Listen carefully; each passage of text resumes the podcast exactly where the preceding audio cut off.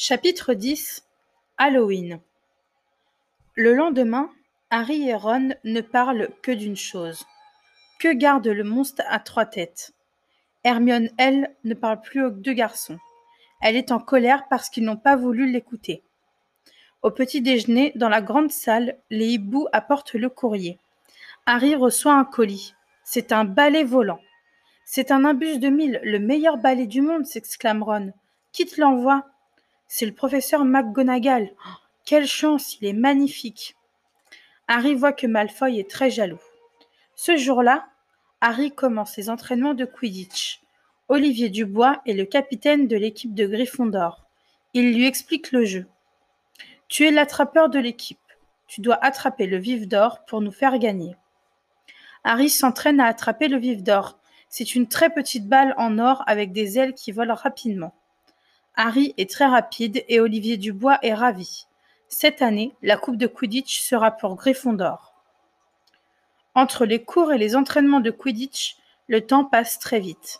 Harry est déjà à Poudlard depuis deux mois et il se sent beaucoup mieux au château que chez les Dursley. Il est doué au Quidditch et il trouve les cours de plus en plus intéressants. Il aime être un sorcier. Cette école est comme sa nouvelle maison. Le jour de Halloween, ils apprennent à faire voler des objets.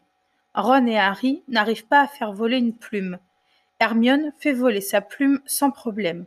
Elle explique qu'il faut bien prononcer le sort Leviosa. Ron, vexé parce qu'il n'a pas réussi, se moque de Hermione. Elle l'entend et elle s'en va dans les toilettes pour pleurer. Au dîner, tous les élèves et les professeurs sont dans la grande salle.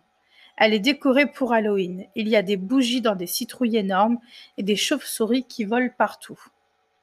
Tout à coup, le professeur Quirrell entre dans la salle et crie Il y a un troll dans le château Tout le monde dans les dortoirs, tout de suite, ordonne Dumbledore.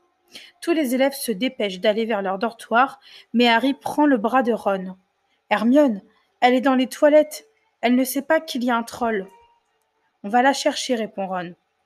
Dans les couloirs, il voit le troll. Il fait quatre mètres de haut. Il a la peau grise comme la pierre, un corps énorme comme un rocher et une tête petite comme une petite noix de coco.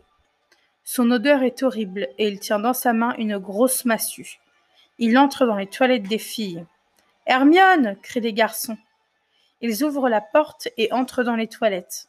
Ils voient Hermione morte de peur contre un mur et le troll qui avance vers elle.